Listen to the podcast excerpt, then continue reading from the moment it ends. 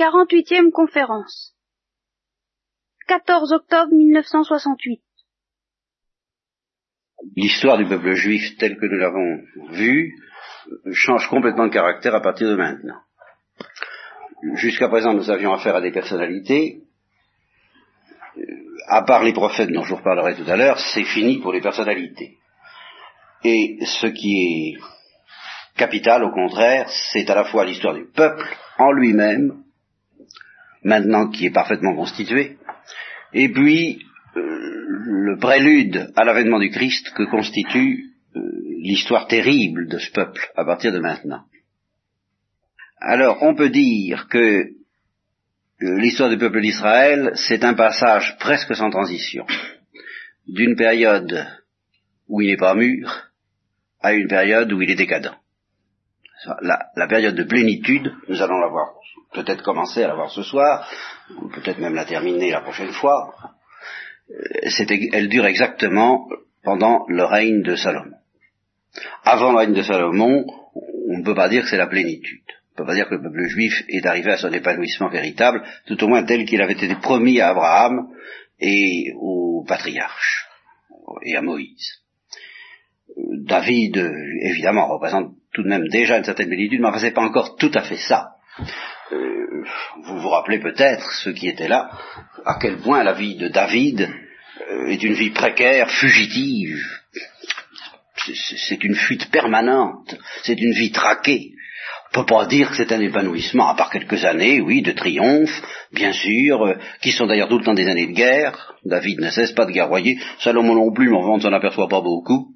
ce qui compte surtout, ce qui apparaît surtout dans l'histoire de Salomon, c'est beaucoup plus son, euh, son rôle de bâtisseur et d'organisateur et d'administrateur et de triomphateur et de négociant et de rayonnant aussi, euh, faisant rayonner la gloire et la culture d'Israël tout autour des autres peuples. Alors c'est le seul. Salomon, c'est vraiment le, un point culminant, très bref, et aussitôt après, je dirais même avant la fin, dès le temps de Salomon, c'est la chute, la décadence qui commence, c'est-à-dire la réalisation des menaces. La réalisation des menaces dont nous avons entendu parler au moment du Deutéronome, quand Moïse dit au peuple d'Israël, écoute Israël, fais attention. On fait attention, je vous l'ai dit. Et puis après avoir dit à Israël, fais attention parce que si tu te conduis bien, ça ira bien, mais si tu te conduis mal, ça, ira mal. Puis alors cette période, cette phase prophétique, et puis, et puis ça ira mal. Alors je te préviens, euh, ça se terminera par des châtiments dont tu n'as aucune idée, et puis quand même je te ramènerai.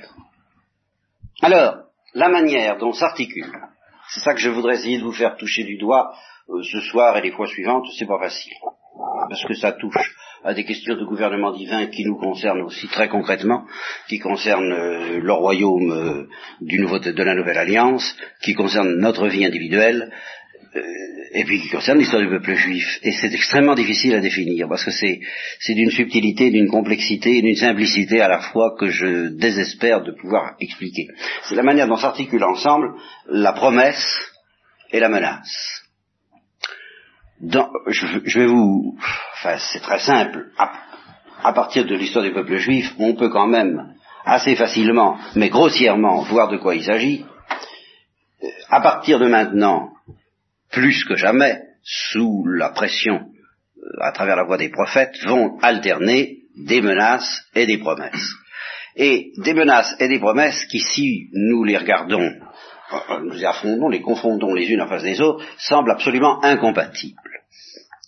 Parce que c'est justement la tentation de certains, que ce soit, euh, il y a la tentation des pessimistes et la tentation des optimistes, au fond, qu'est-ce que c'est la tentation des optimistes C'est de ne pas prendre les menaces au sérieux à cause des promesses.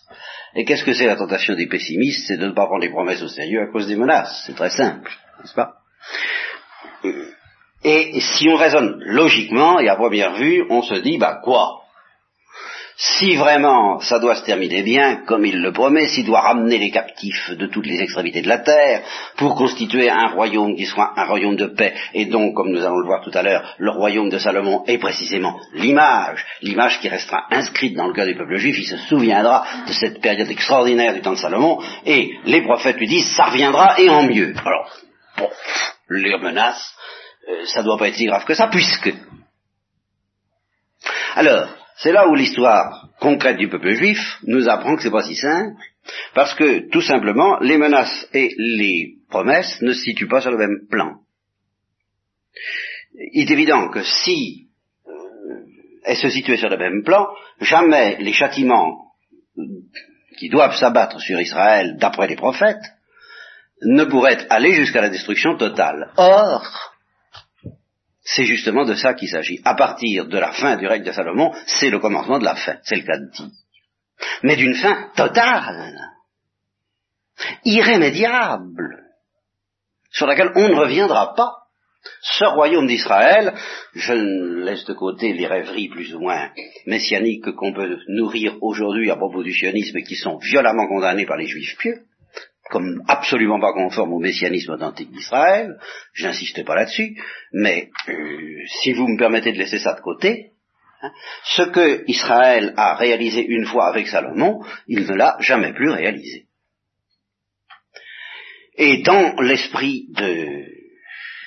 En tout, enfin, euh, encore une fois, si on laisse l'avenir de côté, jamais le peuple juif et les prophètes eux-mêmes, sauf peut-être dans certains moments de lumière, ils s'attendaient à ce que, justement à cause des promesses, ça aboutisse ainsi à une disparition totale du culte judaïque voyez, tel que, nous le verrons justement, il ne peut s'exercer qu'au temple, ce temple magnifique qui fait toute la joie et tout l'orgueil de Salomon et du peuple d'Israël au temps de Salomon. Que tout cela soit définitivement liquidé un jour, et que cette liquidation commence dès la fin du règne de Salomon, pratiquement, tout au moins dans sa cause profonde qui est l'infidélité d'Israël, bah, soit quand même les plus pessimistes espéraient bien que non, car, car, bah, il y avait les promesses. Et en effet, il y avait les promesses. Seulement, voilà, il faut se méfier avec Dieu, c'est que les promesses se situaient sur un tout autre plan. Et ce qu'il faut alors retenir, c'est que le, règne de Salomon, le règne de Salomon peut être vu comme la pire des catastrophes, ou la chose la plus merveilleuse qui soit, selon l'angle sous lequel vous le regardez. Si vous le regardez en lui-même, eh bien, au fond, c'est l'abomination des désolations. Si vous voulez en avoir une petite idée, lisez tout simplement le livre de Daniel Rops, euh, qui s'appelle l'Histoire sainte, les pages extrêmement sévères qu'il écrit sur le règne de Salomon. Euh, David, savait encore de l'allure, mais Salomon, c'est de la négociation, c'est de la richesse, c'est de la poudre aux yeux, c'est du tape à l'œil, c'est euh, grossier, c'est pas du tout comparé à ce que fut l'histoire du peuple juif dans le désert, et même à ce que fut l'histoire du peuple juif au temps de David, c'est déjà la décadence, n'est-ce pas? Au moment même, au plan spirituel, ça semble déjà la décadence, ça semble le transfert à un plan extrêmement grossier et temporel de toutes les promesses de Dieu. Ça semble lamentable précisément parce que c'est l'assimilation du peuple juif et du royaume juif à un royaume euh, à la mode des Assyriens, des Égyptiens, enfin des gens qui n'avaient aucun soupçon d'autre chose, quoi, que d'être très riches euh, et d'avoir des chevaux. Alors attention aux chevaux en particulier, c'était dit dans le Deutéronome, le roi il doit pas avoir trop de chevaux. Vous voyez, et puis tout à l'avenant d'ailleurs, sans, parler des femmes dont nous reparlerons justement. Et il doit pas en avoir trop non plus. Il faut voir 700, 700 princesses, n'est-ce pas, sans parler des 300 qui ne l'étaient pas. Eh bien, tout ça est abominable à la mesure même de la splendeur apparente que ça avait aux yeux des, des, gogos, si je peux dire, des gogos du dedans et des gogos du dehors, tout ça est abominable. Mais, si vous regardez ce même règne de Salomon comme étant le signe et le symbole du royaume eschatologique promis en fin de compte à Abraham depuis le début, alors c'est effectivement euh, l'image la plus parfaite que Dieu pouvait offrir de, des derniers temps, enfin de ce, qui, nous attend, du royaume euh, messianique proprement dit, quoi. C'est de ça, c'est de quelque chose comme ça qu'Israël est porteur et dont il est le peuple messianique. Alors ce quelque chose comme ça, le roi des rois, celui qui sera vraiment le roi des rois, le véritable Salomon, celui qui viendra régner et euh, juger toutes les nations sous un sceptre de justice, de sainteté et de paix, celui-là, le roi de la paix, justement, euh, eh bien, à cause même de la transcendance de son règne, son règne se produira en deux étapes. Et alors ça, c'est vraiment le mystère chrétien. Première étape, eh bien, il apparaît, dans la douceur, dans la miséricorde, dans la faiblesse, et il est crucifié. Et puis, deuxième étape, c'est celle que nous attendons encore. Vous voyez? Mais il est déjà venu. Seulement, ce qui est déjà venu, c'est quelque chose à quoi ne s'attendaient pas du tout, euh, peut-être pas même les prophètes juifs. Et cependant, c'est quelque chose dont le royaume de Salomon est l'image. Et c'est dans ce sens-là qu'il faut le regarder. Et c'est pour ça que, à la clé, à la base de ce royaume, et tout à fait au point de départ, se trouve la fameuse demande que nous allons voir tout à l'heure, la fameuse demande que Salomon fait de la sagesse. Ça, c'est très important, parce que, je vous ai dit tout de suite, à partir de Salomon, nous n'avons plus affaire à cette psychologie humaine, complexe, passionnée, passionnante, inquiétante quelquefois comme celle de Saül, et en tout cas merveilleuse de, richesse humaine et de, de, chaleur humaine comme celle de David. Nous avons affaire à un personnage absolument inconsistant avec Salomon. Faut pas, euh, tout au moins tel qu'il nous est présenté dans la Bible, c'est rien Salomon. Il n'y a pas, il n'y a pas de visage. Il n'a pas d'entrailles, il n'a pas de faiblesse, si ce n'est la si ce n'est que, mais il n'y a pas de combat en lui entre la force et la faiblesse. Il est sage et puis il trahit. Puis, puis c'est tout quoi. Il y a pas, c'est pas intéressant Salomon dans sa personne, il n'est pas intéressant. Mais dans ce qu'il représente pour le peuple juif, dans ce qu'il évoque pour le peuple juif, alors là, oui. Et ça commence par la sagesse. Ce ne sera pas seulement un royaume de tape à l'œil, justement, ce sera un royaume de sagesse dans lequel le rayonnement euh, de rayonnement juif, de la culture juive, sera dominé par le rayonnement de la sagesse. Alors, à ce sujet-là, ben, il faudrait vous parler dès maintenant de ce qu'on appelle les livres sapientiaux, c'est-à-dire les livres des proverbes, le livre qu'on appelle le livre de la sagesse, l'ecclésiastique, l'ecclésiaste et le cantique des cantiques la tradition juive attribuait presque tous ces livres à Salomon. En réalité, euh, il est probable qu'il n'a guère composé si lié pour quelque chose que le livre des Proverbes.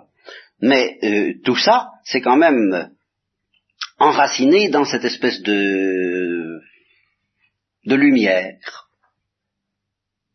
que euh, ce royaume avait apporté au monde dans l'esprit des Juifs et peut-être dans l'esprit des contemporains, voire l'épisode de la reine de Saba sur lequel nous reviendrons aussi. Alors les livres de la sagesse, je vous en parlerai peut-être, mais pas tout de suite. Ça, c'est une question qu'on pourra se poser. Est-ce qu'on abordera la nouvelle alliance avant de parler des livres de la sagesse ou l'inverse? J'en sais rien. Mais allons tout de même terminer l'histoire du peuple juif d'abord. Alors là, je vous ai donné la courbe générale, je vous l'ai donnée la dernière fois, donc je n'y reviens pas. Nous allons maintenant entrer dans le détail dès maintenant. D'abord, ça commence par la mort de David. Euh, les détails n'ont plus le même intérêt qu'autrefois. Et il y a un autre fils de David qui s'appelle Adonias, qui, euh, avant la mort de David, essaie de faire un petit complot pour se faire élire roi. Et alors, Nathan, le prophète qui veille, le prophète qui avait dit à David de tuer cet homme, euh, voit ce qui se passe, il voit que c'est très inquiétant, parce que Nathan a compris, au moment de la naissance de Salomon, deuxième fils de Bethsabée, le premier étant mort par le suite du châtiment de Dieu, vous vous rappelez, eh bien Nathan a compris que Salomon était vraiment euh, marqué du signe de Dieu, que c'est donc lui qui doit régner. Alors, euh, il se méfie du complot d'Adonias, il va trouver Bethsabée, il lui dit ça va mal, et il faut que tu ailles trouver David pour déjouer ce complot. Alors Bethsabée, il va de ses prosternations, hein, et de ses prosternements, comme dirait Peggy, probablement, les prosternements et les prosternations, et puis euh, Nathan aussi, il arrive par derrière, et ils disent au roi David, qui, vieillit un peu, qui ne sait plus très bien euh, où il en est, euh, attention, c'est très grave, et alors là, David se réveille, et il dit, bon, eh bien, puisque c'est comme ça, je m'en vais faire proclamer Salomon roi immédiatement. Alors, suit une cérémonie à moitié clandestine, mais très officielle en même temps, très sérieuse, et euh, Salomon est proclamé roi, Adonias n'a plus qu'à s'enfuir avec tous les gens du complot, dont le fameux Joab, certains d'entre vous se rappellent peut-être, le général euh, pas particulièrement tendre pour les ennemis de David, et qui avait commis la faute à double, double reprise, à deux reprises, de tuer quelqu'un en dehors du combat de la guerre, du combat officiel. Alors, je passe là-dessus, David se couche avec ses pères, il est enseveli dans la cité de David, c'est-à-dire Jérusalem, et euh, Salomon est proclamé roi. À ce moment-là, Adonias essaie encore une dernière entourloupette. Euh, le livre commence par euh, l'histoire de la Sunamite. Comment s'appelle-t-elle? Abisag. Cette Sunamite qui sert de dernière épouse au roi David, mais une épouse avec laquelle il n'a pas de relation, mais simplement qui a pour rôle de le réchauffer. Alors, euh, du fait qu'elle n'a pas, qu'elle a été tout de même épouse de David et qu'il n'y a pas eu de relation entre elle et David, elle a quand même un certain caractère royal à Abisag qui n'est pas fou, ou plutôt euh, Adonias qui n'est pas fou, euh, va trouver Bethsabée, qu'une bonne fille, quoi, dans l'ensemble, et il lui dit, euh, j'ai une faveur à te demander, essaie de l'obtenir pour moi au bois de Salomon, je voudrais bien épouser Abisag. Alors, Bethsabée, donc, bonne fille, je vous le répète, euh, dit bon bah je vais transmettre la, demande moi à mon fils Salomon. Oh il n'y a pas de raison pourquoi pas tu veux tu l'aimes cette femme? Bah alors euh, alors elle se présente devant Salomon et lui dit j'ai quelque chose à te demander. Tout ce que tu voudras dit Salomon. Pas, de problème. Eh bien voilà il faudrait que euh, la Sunamite soit donnée pour épouse à Adonias ton frère. Aussitôt qu'elle a formulé cette demande Salomon, tout ce que tu voudras, dit, non mais, puis pourquoi pas la royauté, demande-lui tout de suite la royauté, hein, et puis pour lui, et puis pour Joab, et puis pour tout le clan. Bon, bah, puisque c'est comme ça, il va passer, euh, ça, va lui, ça va lui coûter cher, je le mets à mort. Alors il exécute le dénommé Adonias. Bien. Euh, il exécute de même un certain Sémeil que David lui avait recommandé très chaleureusement avant de mourir, en lui disant celui-là je l'ai épargné parce que je l'avais promis, mais toi ne le rate pas. Alors, Ainsi, la royauté est affermie, comme dit le texte, dans la main de Salomon. Et ici se situe alors la euh, demande de la sagesse. Alors, et je vous répète, nous allons lire ce texte, il est très beau, mais il ne nous renseigne pas au fond sur la psychologie de Salomon. Il nous renseigne sur la signification profonde de son règne, savoir d'être un règne sous la marque beaucoup plus de la sagesse que de la force. Alors, euh, donc Dieu lui apparaît dans songe, la nuit, et il lui dit, qu'est-ce que tu veux que je te donne? Et Salomon répond, tu as usé d'une grande miséricorde envers ton serviteur David, mon père, parce qu'il a marché devant toi dans la vérité, la justice et la droiture du cœur envers toi. Tu lui as conservé cette grande miséricorde et tu lui as donné un fils qui est assis sur ton trône comme on le voit aujourd'hui. Maintenant, Yahvé, mon Dieu, c'est toi qui as fait roi ton serviteur à la place de David, mon père. Et alors là, euh, je dirais pas ce que le seul trait un peu humain Salomon. Et moi, je ne suis qu'un tout jeune homme. Je sais pas comment. Je ne sais pas comment me conduire. Ça, c'est profond. Voyez? Et à propos de cette toute-puissance de la prière, demande ce que tu veux et tu l'auras. Moi, je pense que si nous avions un minimum de lumière et de sagesse, la première chose qu'il faudrait répondre à Dieu qui, s'il nous disait tout ce que tu voudras, tu l'auras, la prière peut tout, d'ailleurs le Christ le dit, euh, si vous aviez la foi comme un grain de sénévé, demandez ce que vous voudrez et vous l'aurez. Et alors pourquoi? Alors on essaie, hein, je ne sais pas si vous avez essayé, moi ça m'est arrivé, on essaie, ça marche pas. Hein. Mais pourquoi ça marche pas? Mais parce qu'on ne sait pas ce qu'il faut demander, ce que dit Saint Paul. Oh ben, vous me direz, dans ce cas, c'est pas la peine qu'ils nous disent tout ce que tu voudras, mais si. C'est absolument la peine de nous dire tout ce que tu voudras, je te donnerai. Imaginez un enfant qui soit malade. Vous, venez, vous allez chercher un médecin qui vous dit le traitement que vous voudrez, je lui donne. Qu'est-ce que vous allez lui dire au médecin Mais je sais pas quel traitement qu'il faut lui donner, moi. Ce que je voudrais d'abord que tu me donnes, c'est de savoir quel traitement il convient de lui donner. Si le médecin dit moi je fais ce que tu voudras, hein, tu veux qu'on lui coupe une jambe, on lui coupe une jambe. Tu veux qu'on lui fasse euh, euh, un poumon d'acier, on lui fait un poumon d'acier. Oui, mais moi je ne sais pas. Si tu veux qu'on lui fasse un vaccin, on va lui faire un vaccin. La première chose, c'est quoi? Qu'est-ce qu'il faut faire? Alors nous nous imaginons, c'est vraiment cette folie invraisemblable, il y a un film tiré du bouquin, du bouquin de Wells sur l'homme qui fait des miracles. J'ai vu ce film, il y a, oh, ça date d'avant 39, on voit le doigt de Dieu qui se pose sur un brave homme, un brave homme qui va à son travail, qui discute le coup avec les copains dans un, dans un, comment est-ce qu'on appelle ça, un pub, hein, pas un, un, pub. Alors, euh, il discute beaucoup, il parle des miracles. Miracles, ah intéressant. Puis alors la main se pose sur lui, il a le pouvoir de faire des miracles.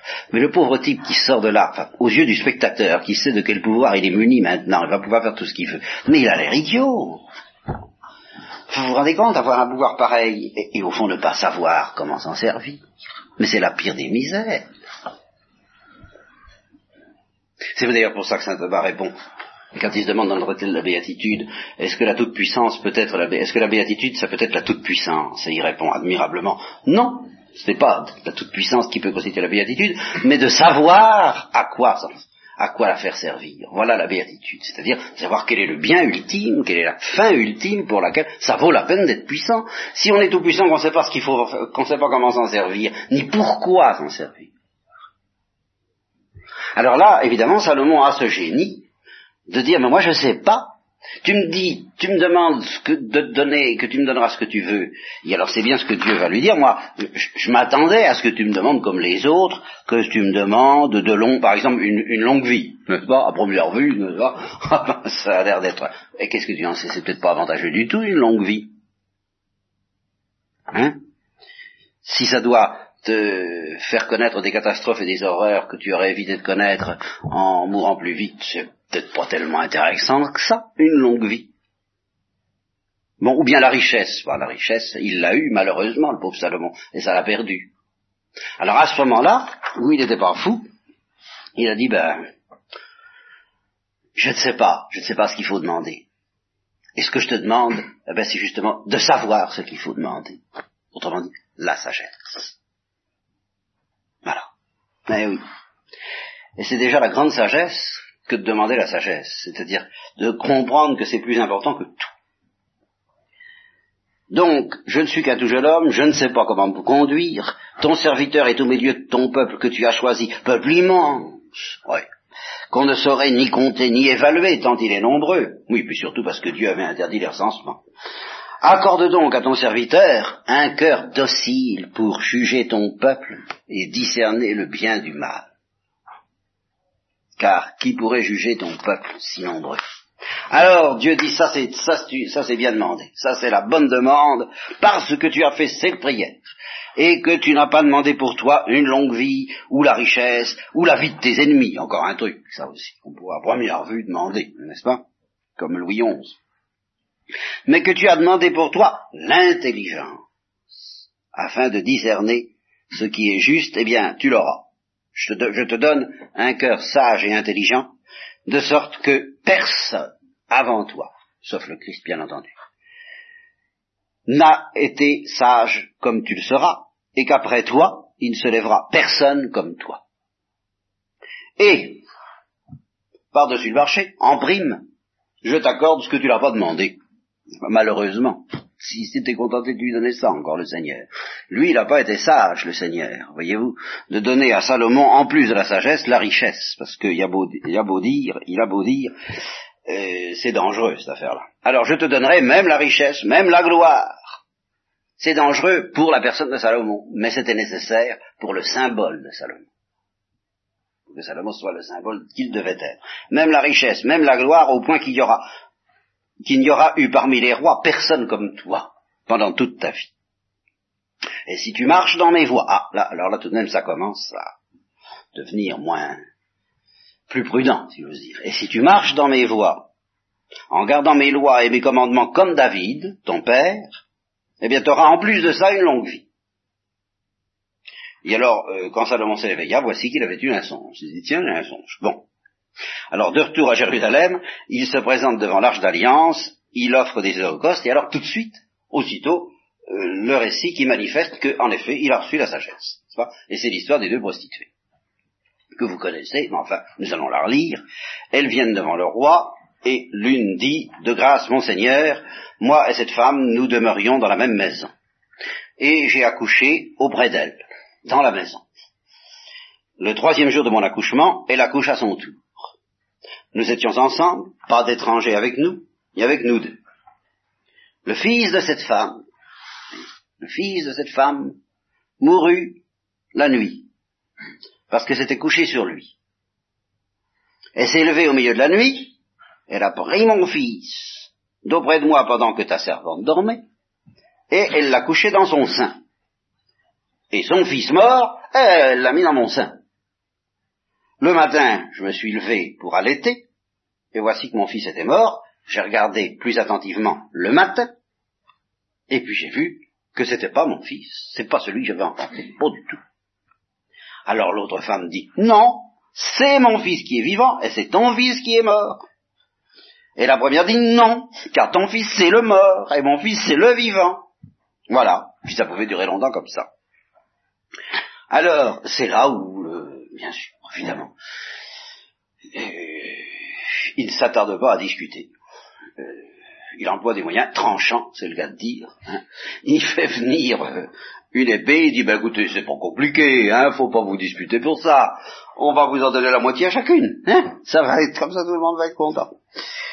Alors, évidemment, c'est là où il fait appel à cette psychologie féminine, n'en est que l'une, au fond, était dans le désespoir, et qu'elle en voulait férocement au bonheur de l'autre, et qu'elle voulait plus ou moins consciemment que l'autre soit aussi malheureuse qu'elle. Et puis aussi que euh, il n'y avait pas cette espèce de cri du cœur de se dire ben, qu'il vive mais qu'il soit à l'autre. Non, je veux qu'il soit à moi. Ici, c'est toute la, ce qu'il y a de génial dans cette histoire-là, c'est la leçon de la différence entre l'amour captatif et l'amour oblatif. Notez-le bien, n'est-ce pas? Celle qui était vraiment mère préfère encore perdre son fils pour qu'il soit sauvé. N'y touchez pas, parce que euh, j'aime mieux lui donner, tout entier, vivant. Tandis que l'autre dit non, non, chacune, moitié-moitié, ce sera comme ça. Alors Salomon n'hésite pas, il dit bon, eh ben donnez-le à celle qui, etc. Alors il y a une histoire arabe qui raconte la même chose, en beaucoup moins intéressant, à mon avis, mais c'est une qui prouve que c'est même une histoire traditionnelle. Ce sont trois fils dont le père, avant de mourir, euh, révèle euh, à l'un d'entre eux, tu es le seul à être vraiment mon fils, les deux autres ne sont pas vraiment mon fils. Et alors chacun des trois réclame le corps du père en disant c'est moi le fils, euh, non seulement légitime mais réel.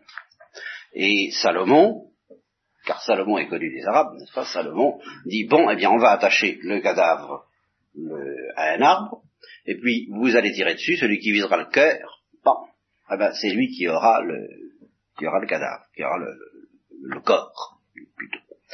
Et alors, les deux premiers visent, tant bien que mal, et le troisième dit non, je peux pas. Alors, il lui donne, parce que ça prouve que ses entrailles se sont émues, qu'il ne peut pas tirer sur son père, c'est vraiment lui le fils. Voilà.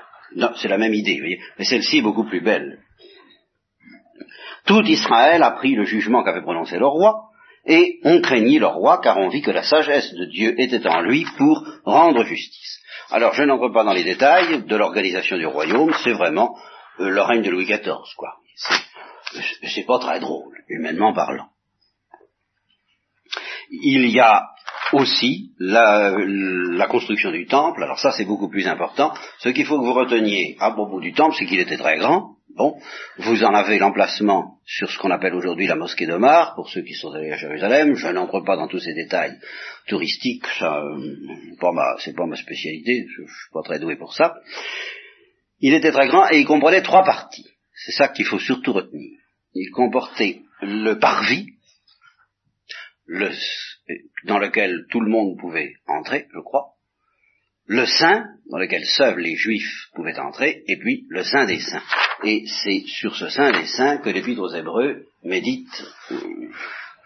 Je crois tout de même que ça vaut la peine de vous en faire la lecture.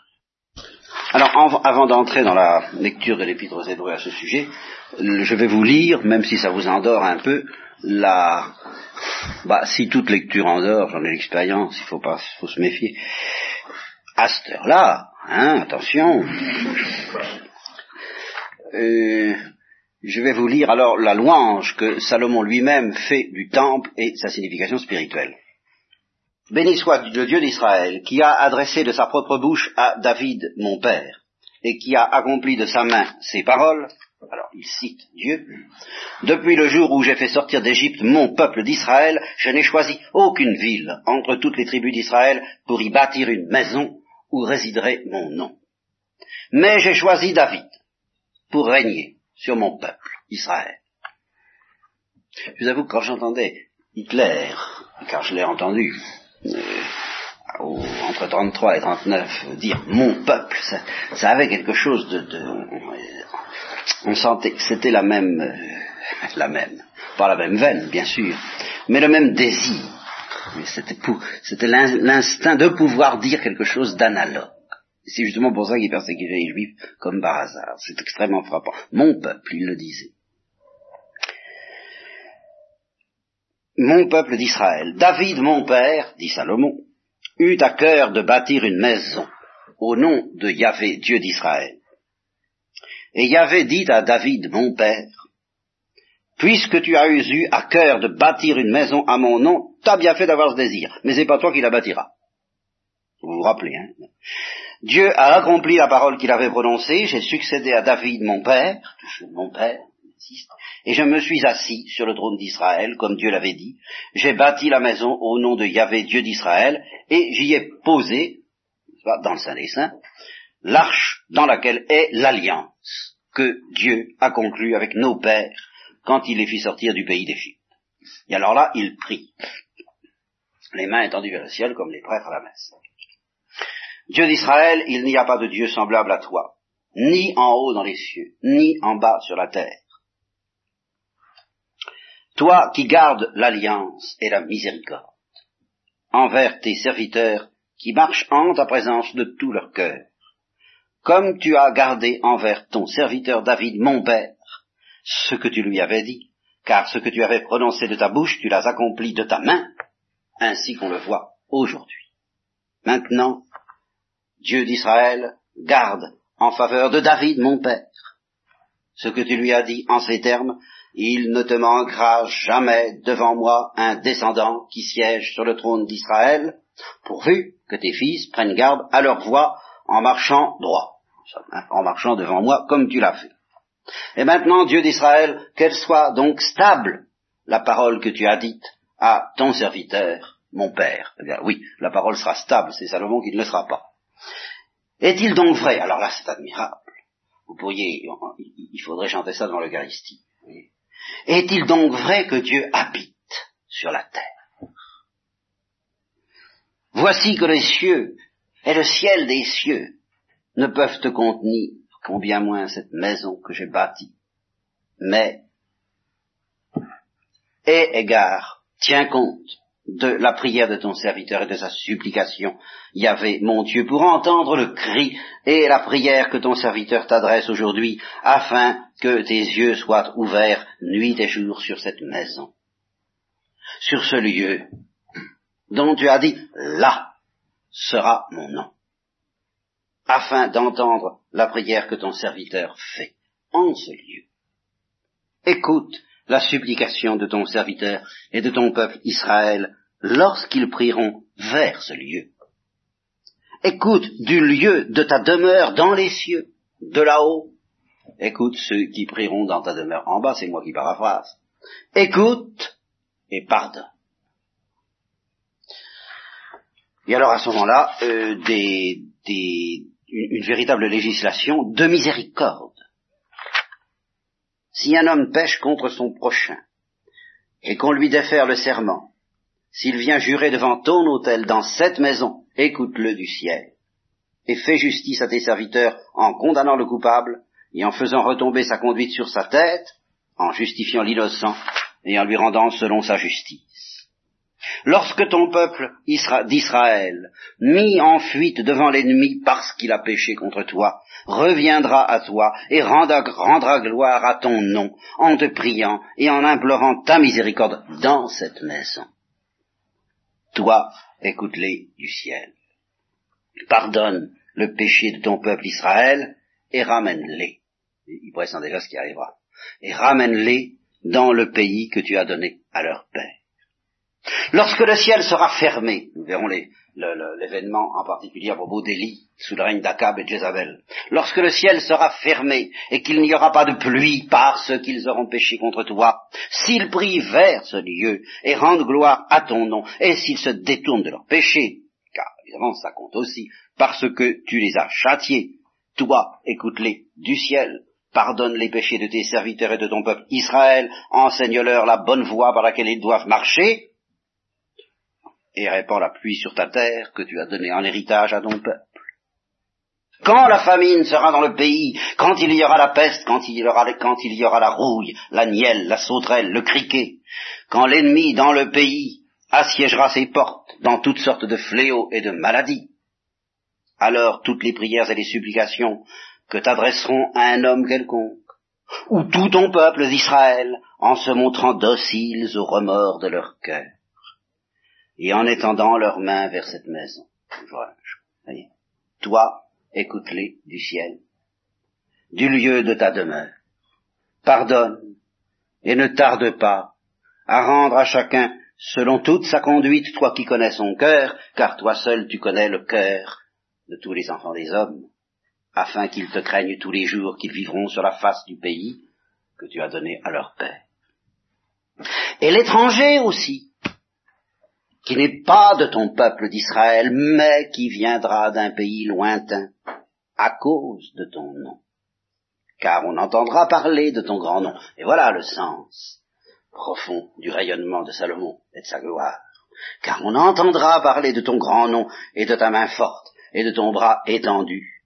Quand il viendra prier dans cette maison, toi, écoute-le du ciel, du lieu de ta demeure. Et fais tout ce que te demandera l'étranger, afin que tous les peuples de la terre connaissent ton nom.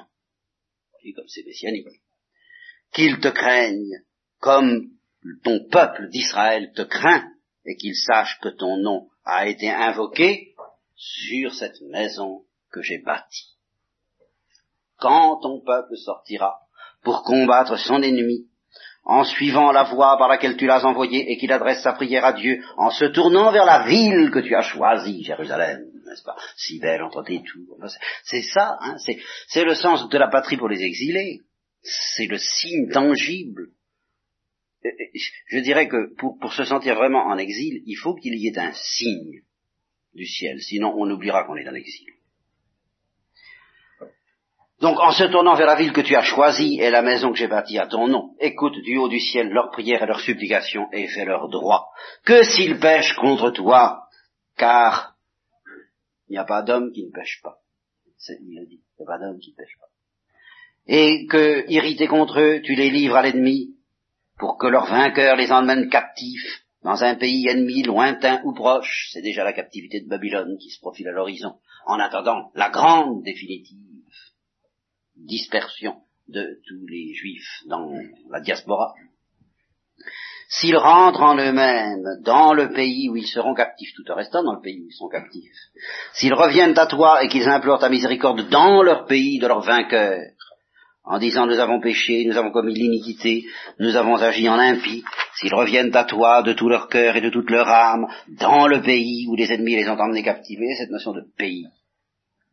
Et s'ils te prient en se tournant vers le pays que tu as donné à leur père, vers la ville tu as choisie, et la maison que j'ai bâtie à ton nom, écoute-les du ciel, du lieu de ta demeure.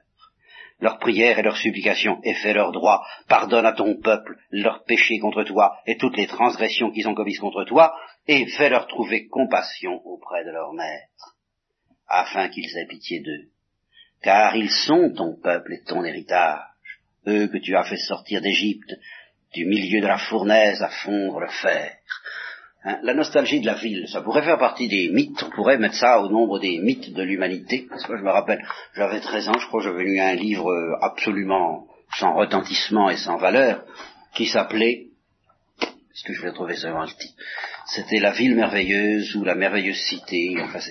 Bon, euh, je me rappelle plus l'histoire, sauf que ben, c'était une ville dans laquelle on... C'était une ville messianique, au fond, dans laquelle on, vivrait le bonheur. Vous voyez? Alors, bien sûr, on peut, au nom de la psychanalyse, déclarer que c'est euh, ça fait partie du subconscient collectif du genre humain, mais peut-être que ça fait partie du subconscient collectif du genre humain parce que c'est une réalité qui nous est promise. La ville où on sera heureux. Et c'est ça le chant de la Jérusalem céleste. Car c'est pas dans la campagne qu'on sera heureux. Je veux dire par là que la ville signifie quelque chose que la campagne ne signifie pas, à savoir justement la, société des élus. La, civilisation, on dirait. C'est ça que poursuit la civilisation. Quand Lewis dit toute l'industrie, toute la médecine, toute la, toute l'agriculture, toute l'économie, tout ça, c'est pour qu'on en arrive, je vous l'avais dit une fois, je crois, c'est pour qu'on en arrive à prendre le thé avec un ami au coin du feu, quoi, dans, le home, n'est-ce pas? C'est ça, le but qu'il faut jamais perdre de vue, c'est ça qui est intéressant dans l'existence, n'est-ce pas? Cette espèce, ce qu'Aristote appelle l'amitié. Ben, la campagne, c'est beau, c'est beau parce qu'il y a toutes sortes de, belles choses dans la campagne, dans la montagne, mais quand on trouve quelqu'un à qui dire oh regardez ces nuages, c'est encore plus beau. C'est ça la ville. La cité. Que tes yeux, oui, je parle pas des métropolitains, hein, mais de métropolis, tout à fait Que tes yeux soient ouverts à la supplication de ton serviteur et à la supplication de ton peuple d'Israël pour les écouter en tout quand ils t'invoquent, car tu les as séparés d'entre les peuples de la terre comme ton héritage, ainsi que tu l'as déclaré par Moïse, ton serviteur, quand tu as fait sortir nos pères d'Égypte. Ô Seigneur Yahvé. Voilà. Alors tout le monde dit béni soit Yahvé, ça marche à fond, tout le monde est tout à fait dans l'enthousiasme. Hein. Et alors suivent les sacrifices innombrables que Salomon offre à euh, Dieu. Et alors, ici, avant que Salomon commence à tomber dans la dégringolade, deuxième vision, dans laquelle cette fois alors interviennent des menaces. Dieu lui apparaît une seconde fois, comme il lui était apparu à Gabaon dans son, sommeil, il lui dit, j'ai exaucé la prière et la supplication que tu m'as adressée, j'ai sanctifié cette maison que tu m'as bâtie pour y mettre à jamais mon nom, et là seront tous les jours mes yeux et mon cœur. Voyez, l'habitation, c'est ça. C'est pas simplement la présence du Créateur, c'est la présence de ses yeux et de son cœur. Voyez? Et toi, si tu marches devant moi comme David, ton père, dans la sincérité du cœur et la droiture, en faisant tout ce que je t'ai prescrit, si tu observes mes lois et mes ordonnances, j'affermirai le trône de ta royauté sur Israël pour toujours. Voilà la promesse, la promesse qui sera réalisée avec le Christ. Comme je l'ai déclaré à David, ton père, en disant, il ne te manquera jamais un descendant sur le trône d'Israël. Mais, si tu te détournes de moi, toi et tes fils, si vous n'observez pas mes commandements et mes lois que j'ai mis devant vous et que vous alliez servir d'autres dieux qui n'arrêteront plus de faire, pas, pas l'intermédiaire des femmes, mais enfin d'autres dieux, et vous prosternez devant eux, je retrancherai Israël de dessus la face de la terre que je leur ai donnée, voilà, et ça c'est vrai. Israël a été retranché. Et en même temps, eh bien, toutes les promesses messianiques ont été accomplies, mais sur un autre plan. Je retrancherai Israël de dessus la face de la terre que je leur ai donnée. Et cette maison, hein, cette maison que j'ai consacrée à mon nom, je la rejetterai de devant moi. Israël deviendra la fable et la risée de tous les peuples cette maison sera un monceau de ruines, et quiconque passera près d'elle sifflera de stupeur. Et l'on dira pourquoi Dieu a-t-il agi ainsi contre ce pays et contre cette maison? Et on répondra, c'est parce qu'ils ont abandonné Yahvé, leur Dieu.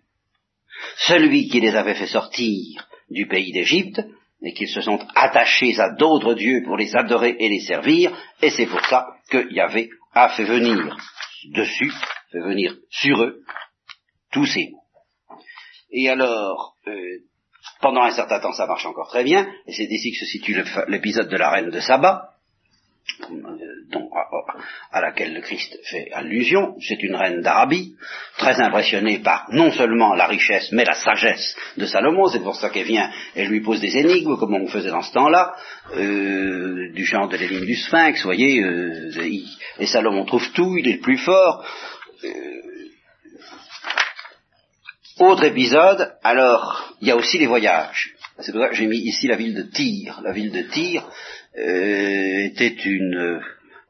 les Phéniciens étaient des gens assez extraordinaires. Ils étaient allés jusqu'en Cornouailles, par exemple. Ils ne s'étaient pas contentés de naviguer dans la Méditerranée. Ils étaient allés jusqu'en Cornouailles d'un côté et jusqu'à Madagascar, je crois, ou, ou tout au moins au milieu de l'Afrique de l'autre. Voyez. Alors Salomon se lance dans cette, euh, dans ce genre d'expédition qui consiste en somme à acheter le pays d'Israël n'était pas très producteur, il en a fait un peu une, sorte de Suisse, vous voyez C'est-à-dire qu'on achète des choses et on les revend. Hein, c'est encore ce qui euh, est le plus profitable et qui est à la racine précisément de la civilisation mercantile dans laquelle nous sommes, encore, et qui d'ailleurs incontestablement augmente le niveau de vie des hommes. On ne peut pas dire le contraire. Est-ce un bien Est-ce un mal? À certains égards c'est un bien, il ne faut pas dire trop vite et trop légèrement que c'est un mal. Mais c'est pas un bien pur, ça euh, non, on ne peut pas dire ça non plus. Alors il se lance donc dans des expéditions lointaines et en particulier à un certain pays qui s'appelle ah, attendez, faut que je le retrouve Ophir. Alors, il lance une flotte qui... Le voyage dure trois ans. C'est que c'était quand même pas un petit voyage. C'est d'ailleurs peut-être une des raisons pour lesquelles les hommes ont envie de faire de l'astronautique. C'est pour pouvoir retrouver des voyages dignes de ce nom. Qu'est-ce que vous voulez faire comme voyage maintenant hein ça, Si ça dure trois semaines, c'est le bout du monde, c'est le cas de dire. Et encore, faut prendre un bateau, parce qu'en avion, vous n'y arriverez jamais à ce que ça dure trois semaines. Alors, Évidemment, un jour, ce sera peut-être remplacé par les voyages interplanétaires, où on mettra trois ans, effectivement, et ce sera encore euh, pas long, hein, à faire l'aller-retour. Alors, ça avait duré donc trois ans. Euh, en réalité, ça fait peut-être pas tout à fait trois ans, parce que les Juifs ont une manière de compter un peu spéciale, qui d'ailleurs euh, revient à propos des trois jours du, Christ au tombeau.